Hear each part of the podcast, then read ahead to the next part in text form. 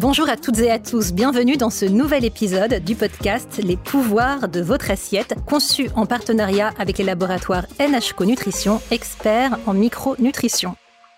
Nous allons nous pencher aujourd'hui sur le thème de l'anti-âge. Quand on vieillit, il n'y a pas que la peau qui change d'aspect, mais tous nos organes sont concernés par le vieillissement cellulaire. Je suis Ariane Verlin et je vous propose de vous faire découvrir les résultats de mes recherches pour tenter de répondre à la question suivante. Est-il possible de ralentir le processus de vieillissement grâce à son alimentation et son mode de vie, ou au moins de faire en sorte de ne pas l'accélérer?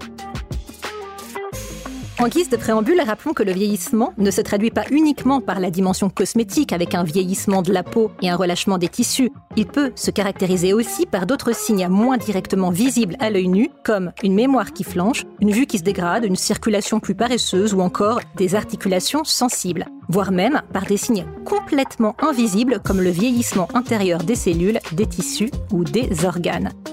Peut-on ralentir le processus? Peut-on éviter ces désagréments? La réponse est oui.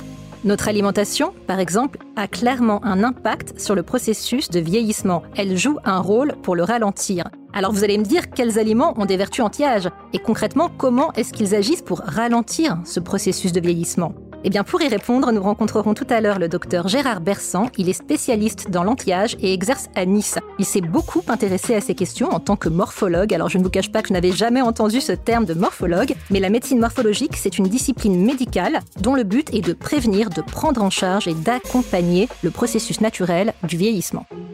Ne minimisons pas non plus l'exposition à la pollution, au soleil ou à la lumière bleue qui ne joue pas en notre faveur. Si on ne peut pas faire grand-chose contre l'hérédité, on peut, en revanche, influer sur tout le reste, ou du moins tenter. Beaucoup d'entre nous, hommes et femmes, vont se focaliser sur leur peau et avoir d'ailleurs des bons réflexes consistant à appliquer des sérums ou encore des crèmes. Mais tout commence par l'intérieur. La beauté de la peau, des cheveux, des ongles est principalement le reflet de ce que nous mangeons. Cela suppose de comprendre les causes du vieillissement, à savoir l'oxydation et la glycation. Alors qu'est-ce que c'est que la glycation? C'est un phénomène en vertu duquel on se caramélise, entre guillemets. C'est un terme qui est d'ailleurs utilisé aussi en cuisine, sachez-le, lors de la cuisson de certains aliments. Il s'agit en réalité d'une réaction chimique, laquelle résulte de la fixation des sucres sur les protéines. Ce phénomène est appelé réaction de Maillard et il se produit spontanément dans les organismes vivants dans le vieillissement normal tous nos organes vieillissent. C'est ainsi qu'avec le temps, ils ralentissent, ils fonctionnent moins bien et puis des troubles peuvent apparaître. Notre assiette peut apporter un coup de pouce pour améliorer le bon fonctionnement de nos organes vieillissants ou retarder l'apparition de certains troubles.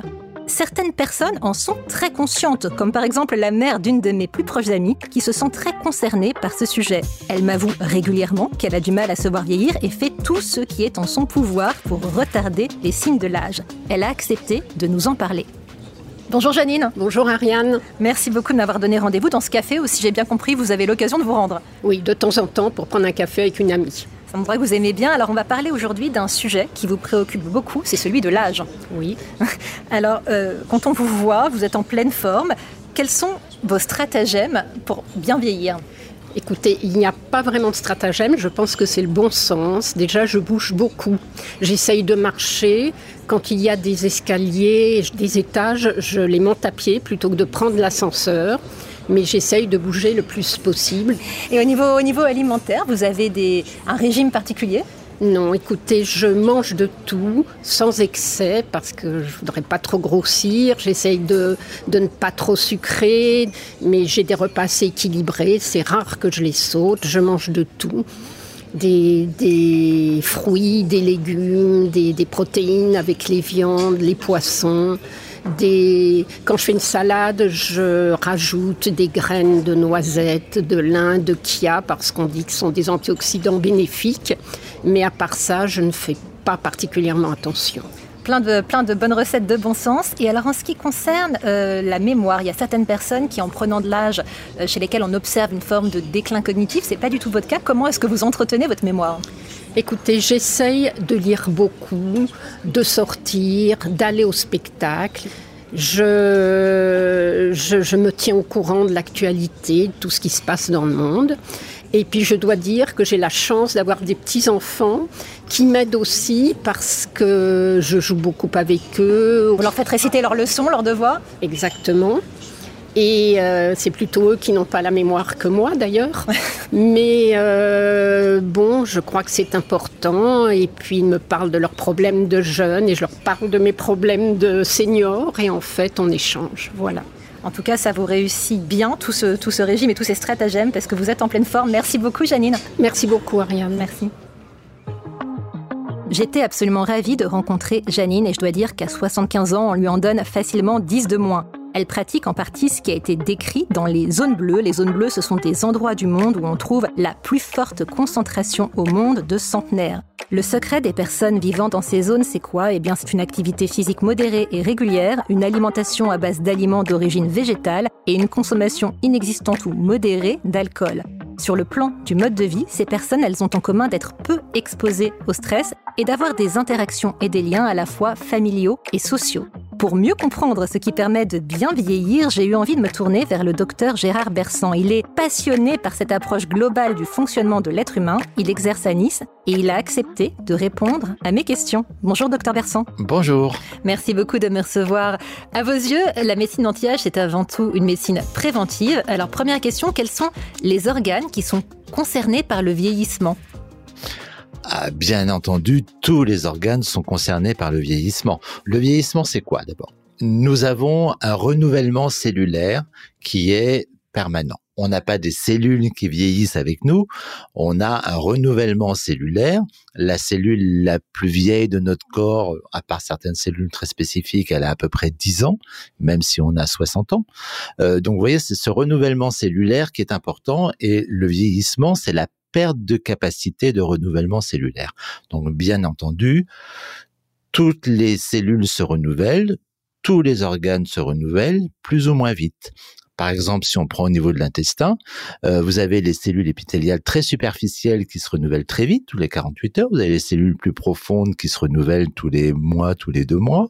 Euh, pareil, les, les, cellules de la cornée au niveau de l'œil se renouvellent très vite. Euh, ça va de quelques heures à un jour, alors que vous avez les cellules du foie qui mettent trois mois à se renouveler. Donc, vous voyez, on a de toute façon le vieillissement concerne tous les organes. C'est intéressant que vous parliez de l'intestin parce que c'est vrai que quand on pense au vieillissement, on pense d'abord euh, à la peau, évidemment, aux rides, aux, yeux, éventuellement aux os, euh, au cartilage, mais, mais, mais on oublie parfois tous ces organes qui ne se voient pas et qui eux aussi vieillissent.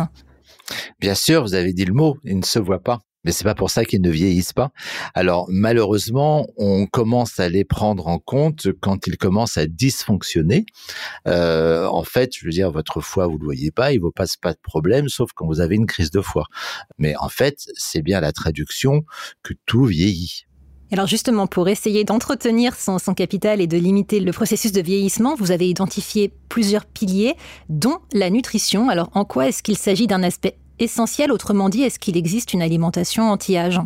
Il y a un, idiome qui dit que on est ce qu'on mange. C'est-à-dire quoi? Puisqu'on a un renouvellement cellulaire, on a ces cellules qui se renouvellent et ces cellules, sont faites de, beaucoup d'éléments. Elles se renouvellent surtout à partir de surtout de protéines. Et ces protéines, elles viennent d'où? Elles viennent de l'alimentation pour la plupart des cas. Donc on est ce qu'on mange, ça veut dire qu'effectivement la nutrition va être absolument nécessaire à euh, ce renouvellement cellulaire. Et si on ne mange pas, eh ben on meurt au bout d'un certain temps. On va d'abord taper dans les réserves, on va maigrir, on va fondre et puis ensuite on meurt. Donc c'est bien une preuve que le, le, renouvellement cellulaire dépend de l'alimentation et que la nutrition est un élément très important de notre physiologie et donc de notre constitution et donc de notre vieillissement. Mais alors précisément, qu'est-ce qu'il faut manger? On parle souvent du pouvoir oxydant, des épices, des aromates, mais aussi des baies, des fruits frais, comme euh, les, les, les fruits secs également, euh, sans parler des légumes, des poissons, du thé vert. Mais finalement, on ne sait pas très bien ce qu'il faudrait manger idéalement pour euh, rester jeune le plus longtemps possible. Alors ça, c'est une question qui est à la fois très simple et très complexe. La version simple, c'est de dire manger de tout un peu. Après, quand on commence à rentrer dans le détail, ça commence à devenir beaucoup plus complexe. On a les macronutriments, les lipides, les protéines, les glucides. Ensuite, on a les micronutriments. Ensuite, on a les facilitateurs enzymatiques, etc. On a même des perturbateurs endocriniens. Enfin, on a plein de choses dans l'alimentation. Et là, quand on commence à rentrer dans le détail, du coup, après, on sait plus quoi manger. On a l'impression que euh, si on oublie de manger euh, de l'ail, eh ben, on va boucher ses artères. Et si on oublie de manger euh, des carottes, on va plus rien voir. Et si de manger des, tomates, on n'a plus de sélénium et on va perturber sa thyroïde. Donc, il faut bien voir que en alimentation de base, la règle est un petit peu simple. Vous mangez le plus large possible dans votre panel alimentaire, parce que nous sommes de constitution omnivore. Et ensuite, vous mangez pas des grosses quantités, parce qu'on sait que la frugalité est un élément important de la longévité. Alors on parle souvent des antioxydants sans qu'on sache vraiment ce que ça veut dire. On nous explique que ça permet de lutter contre les radicaux libres, on n'est pas beaucoup plus avancé. Donc si on essayait de vulgariser la chose pour la rendre accessible, comment est-ce qu'on pourrait l'expliquer? C'est quoi l'oxydation? C'est complexe quand même parce que voilà, on a des molécules qui sont des, des, complexes euh, d'atomes qui sont accrochés les uns avec les autres et qui sont polarisé. Alors il y a avec des, des ions positifs, des ions négatifs. Quand il y a une oxydation, pour faire simple, cette molécule euh, va perdre un ion qui va faire qu'elle va devoir s'apparenter pour s'équilibrer à la molécule d'à côté. Une oxydation, c'est ça, c'est-à-dire que la molécule va devoir récupérer un ion qui lui manque dans la molécule d'à côté, on va déstructurer sa voisine, qui va déstructurer sa voisine, qui va déstructurer sa voisine. Voilà. Et donc l'oxydation, c'est ça, c'est une espèce de déstructuration en chaîne de molécules qui, a priori, étaient stables et qui deviennent instables. Et ça, ça va créer, à la base, des inflammations. Je pense que le mot oxydation, il faut le voir comme un précurseur d'inflammation pour faire assez simple. Et les radicaux libres, ben ça, ce sont ces molécules qui ont un ion libre et donc qui vont devoir s'apparenter à leur voisinage pour pouvoir se stabiliser. vous voyez, c'est une notion qui en chimie euh, est bien connue, est assez simple, mais euh, si on n'a pas fait de chimie, est pas forcément très très simple. Mais en fait, ça veut dire quoi? Ça veut dire que une molécule oxydative va créer une déstructuration moléculaire qui va entraîner une inflammation. Voilà, c'est ça le principe. Et peut-être qu'on y reviendra plus tard, mais ce processus d'inflammation est un processus de base très déstructurant, à la fois qui peut être euh, quelque chose de réparateur, une inflammation c'est fait aussi pour réparer quelque chose, euh, mais qui est également très déstructurant pour l'organisme et pour les organes et qui est à la base des processus de vieillissement. C'est encore une autre notion nouvelle en, médecine anti-âge, mais qui peut être très très intéressante à aborder. Alors si on parle beaucoup des antioxydants, il y a un autre mot qui revient beaucoup également, c'est le mot de collagène. Selon les données de la communauté scientifique, on perdrait 1% de collagène par an à partir de 20 ans, ce qui explique que la peau se relâche, se détend, se ride et que les articulations, quant à elles, font mal au fil du temps. Alors, dans quelle mesure la micronutrition peut-elle apporter des micronutriments, des acides aminés qui vont servir finalement à, fabriquer le collagène? Alors, le collagène, c'est une euh, structure de protéines qui sert un peu au maintien. C'est un peu une espèce d'ossature du derme, c'est-à-dire ça permet de maintenir une structure dermique. Quand on perd du collagène, alors il y a plusieurs types de collagène. Hein. Il y a un collagène cutané, il y a un collagène articulaire, euh, il y a d'autres types de collagène, il y en a trois en tout. Ce sont des, structures, des, mélanges d'acides aminés qui vont former une protéine s'appelle le collagène et qui va être différente suivant qu'elle se trouve au niveau de la peau ou des articulations, par exemple. Et ces structures de protéines se désagrégeant, on va perdre justement de la densité au niveau de la peau. Et on va avoir une peau qui va devenir peut-être plus fine, plus flasque, moins dense et qui fait partie du vieillissement. Le collagène, comme toutes les protéines et comme toutes les cellules, se dégrade avec le temps, mais peut être réparé, voire conservé avec effectivement les bons ingrédients effectivement, on peut pas prendre du collagène comme ça, sauf s'il est vraiment micronisé, parce qu'en même temps, c'est une grosse euh, molécule. C'est une, une structure qui, si on l'avale, ça a du mal à passer telle qu'elle au niveau de la barrière intestinale et ensuite d'aller euh, au niveau de la peau des articulations. Donc ce qu'on donne généralement ce sont des acides aminés un peu spécifiques en fonction du collagène qu'on veut reconstruire euh, qui eux étant plus petits vont pouvoir traverser la barrière intestinale et se reformer derrière en collagène au niveau de la peau, des articulations ou d'autres choses. Vous nous avez parlé, euh, docteur Bersan, de la micronutrition. C'est un des piliers de votre approche, puisque vous avez une approche très holistique. Est-ce que vous pouvez nous présenter quels sont les autres piliers du bien vieillir? Dans ces piliers du bien vieillir, il faut savoir à quoi sert la vie. Un des piliers de la vie, c'est le mouvement. C'est-à-dire que c'est pas compliqué, quand on bouge plus, on est mort. Et le mouvement nous permet d'accumuler les expériences, les contacts, etc., etc. Et donc, on a un cerveau et on a des muscles et tout ça nous sert à accumuler une expérience et à bouger.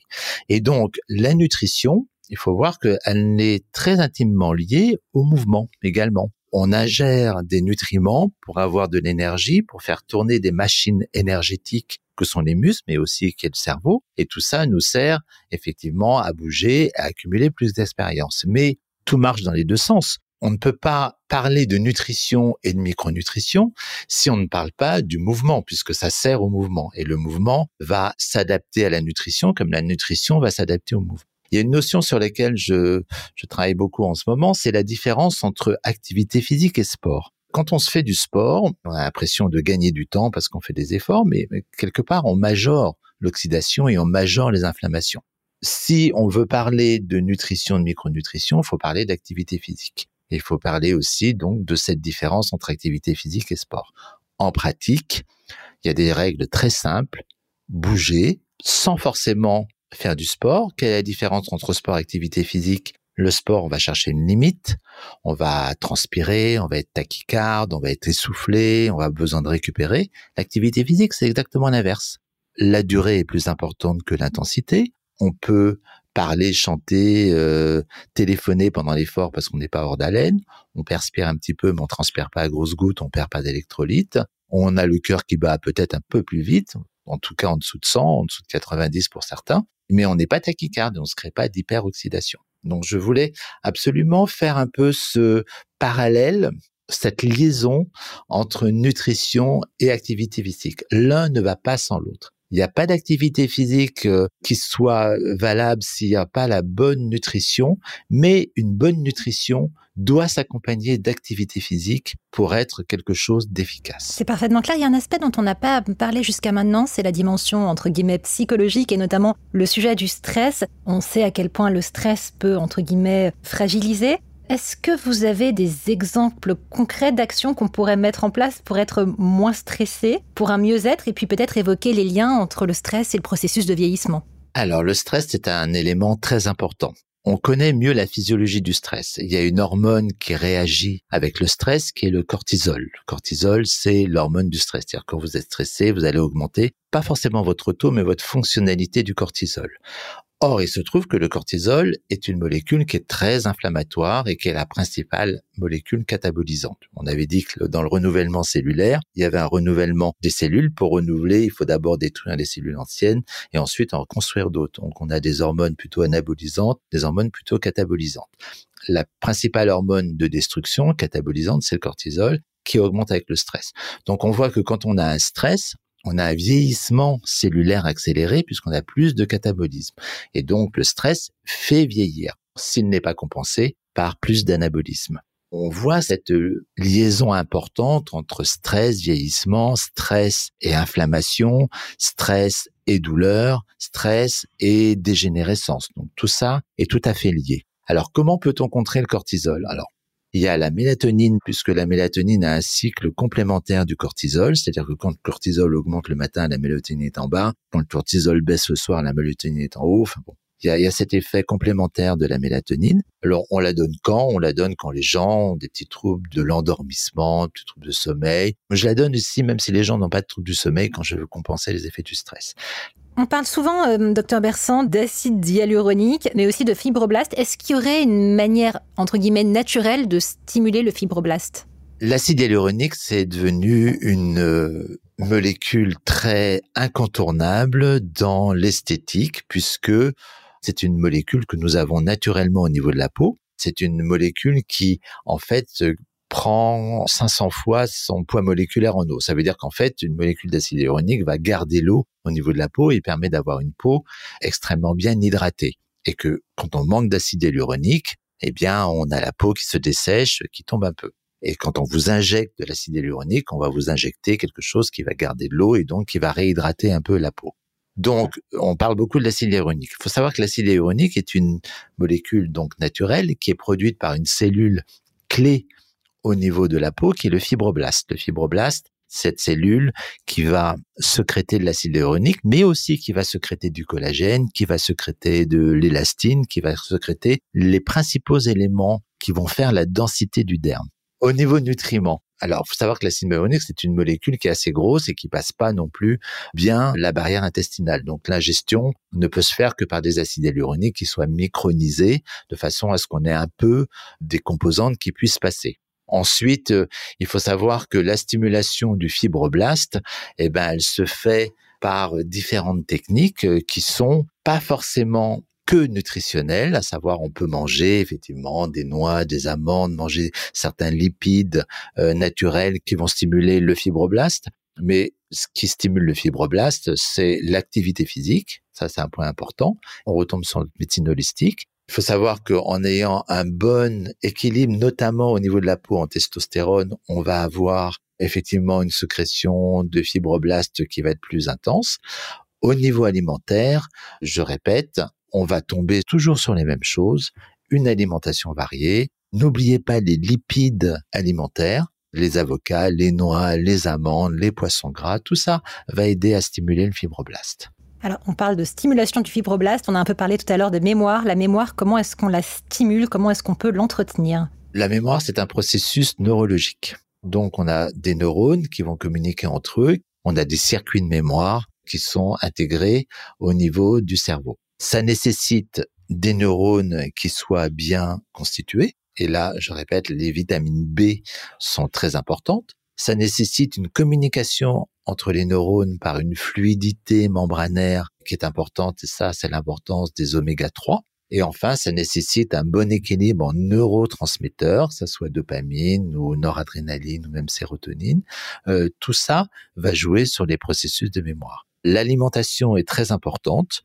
Il faut savoir que dans les processus de mémoire, dans ces processus neuronaux, il y a quelque chose qui est assez euh, délétère, assez dangereux, qui est la glycation. C'est-à-dire que quand on prend trop de sucre, on va gêner cette communication neuronale parce que le sucre va changer la structure moléculaire et va créer des inflammations, en fait. Donc cette glycation est un phénomène important pour le, processus neuronal. Pour préserver la mémoire, il faut faire extrêmement attention à ne pas manger trop de sucre, pour être un peu caricatural. Pour la vision, qu'est-ce que vous recommandez? Alors pour la vision, c'est un peu plus complexe parce que la rétine euh, a besoin est une est une zone très sensible qui a besoin beaucoup de de, de, de vitamines. Alors bien sûr, on parle de, de de, de la vitamine A et des dérivés de la vitamine A que sont les, les bêta-carotènes pour la vision, mais il n'y a pas que il y a pas que la vitamine A, il y a un ensemble de vitamines.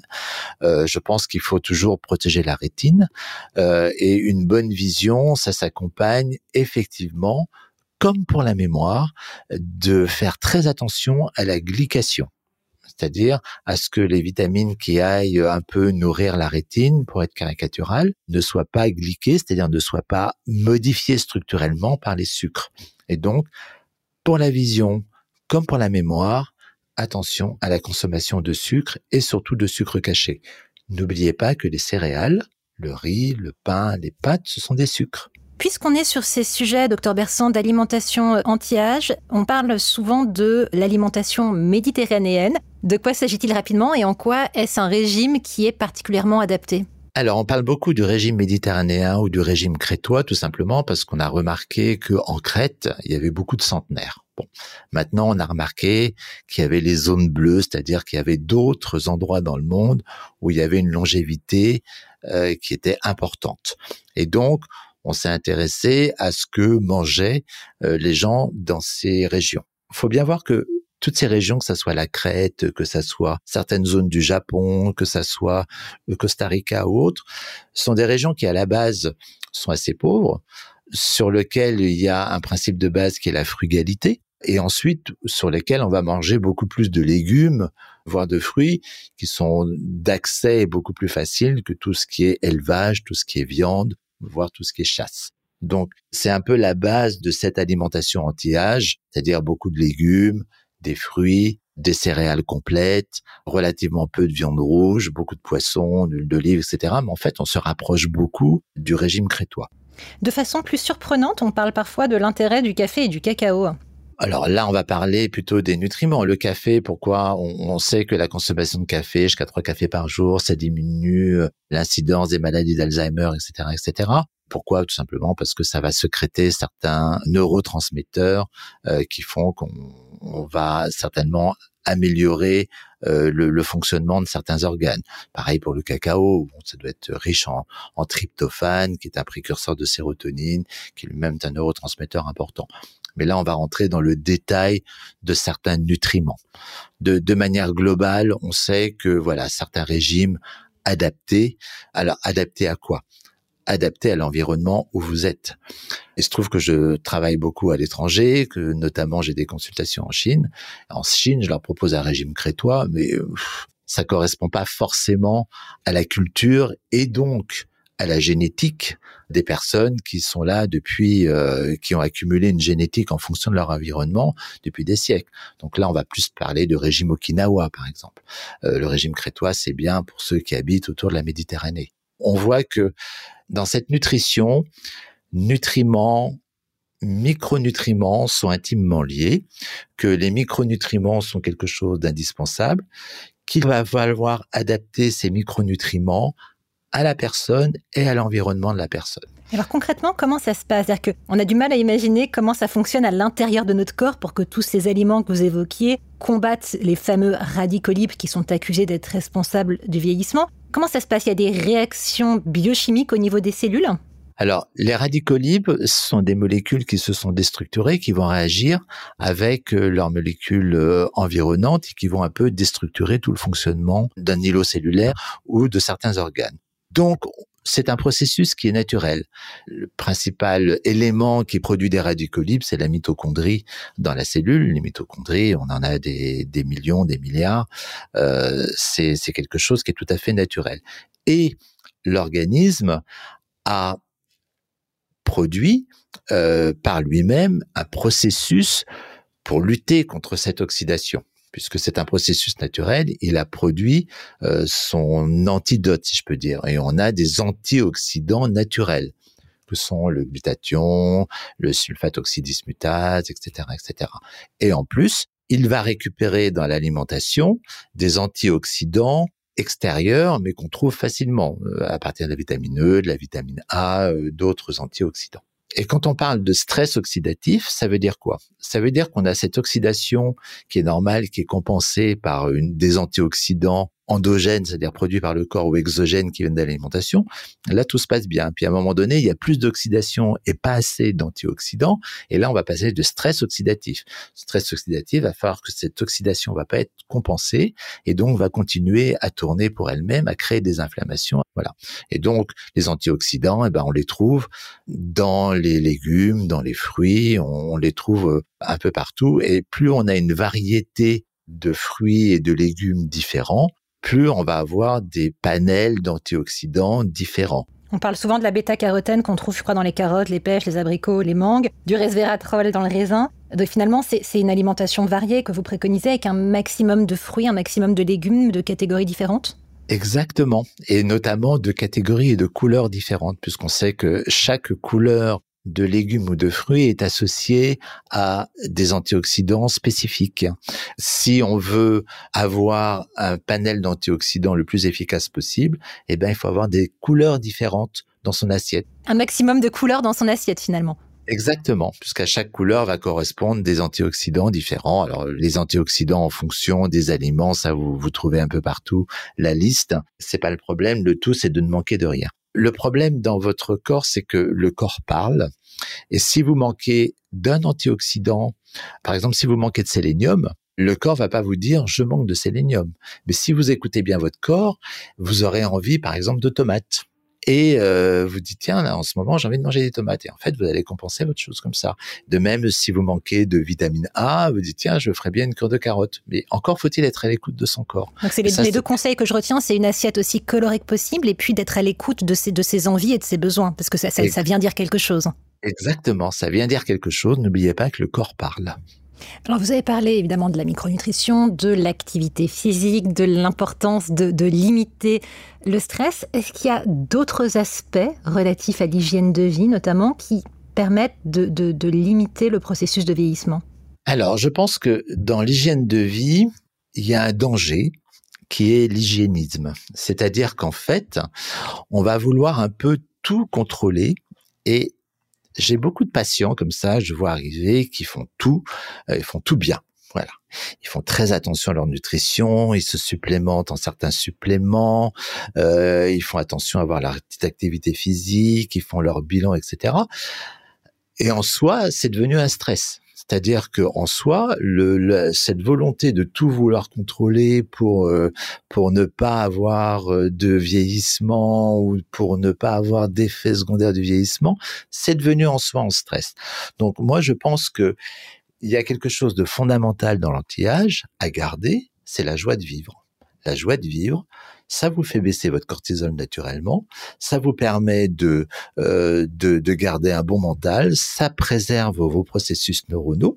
Donc la joie de vivre, c'est de faire ce qui vous plaît c'est-à-dire euh, d'aller marcher, d'aller danser, euh, d'aller rire, etc., etc., et pas de passer son temps à vouloir contrôler euh, sa nutrition, sa micronutrition, son activité physique, ses hormones, etc., etc. Voilà. Vous voyez, j'ai un discours un peu paradoxal, mais je suis sûr que beaucoup de gens vont comprendre. Que, que, ce soit pour entretenir la mémoire, pour préserver la qualité de la peau ou autre, est-ce que une supplémentation en complément peut s'avérer pertinente selon vous? En général, oui. Pourquoi? Tout simplement parce que nous avons modifié notre alimentation. C'est-à-dire qu'en fait, on a une alimentation qui, paradoxalement, euh, s'est appauvrie en variété. C'est-à-dire que normalement, il y a plus de 100 céréales qui sont euh, différentes euh, sur Terre, mais il se trouve qu'on en consomme euh, trois ou quatre, toujours les mêmes. On consomme du blé, du maïs, du riz, peut-être autre chose, peut-être un peu de quinoa, mais en fait, on, on varie pas énormément. Ça, c'est dans la variété. Ensuite, dans la qualité, on a une alimentation qui euh, a subi les effets de l'agriculture intensive, c'est-à-dire que puisqu'on a concentré, on a industrialisé l'agriculture, on a concentré à la fois euh, on a diminué la variété et on a augmenté la productivité. Pour augmenter la productivité, on a mis des engrais, on a poussé un peu les terres, on a etc. On a on, a cherché un peu à améliorer le rendement euh, à l'hectare pour le blé, etc.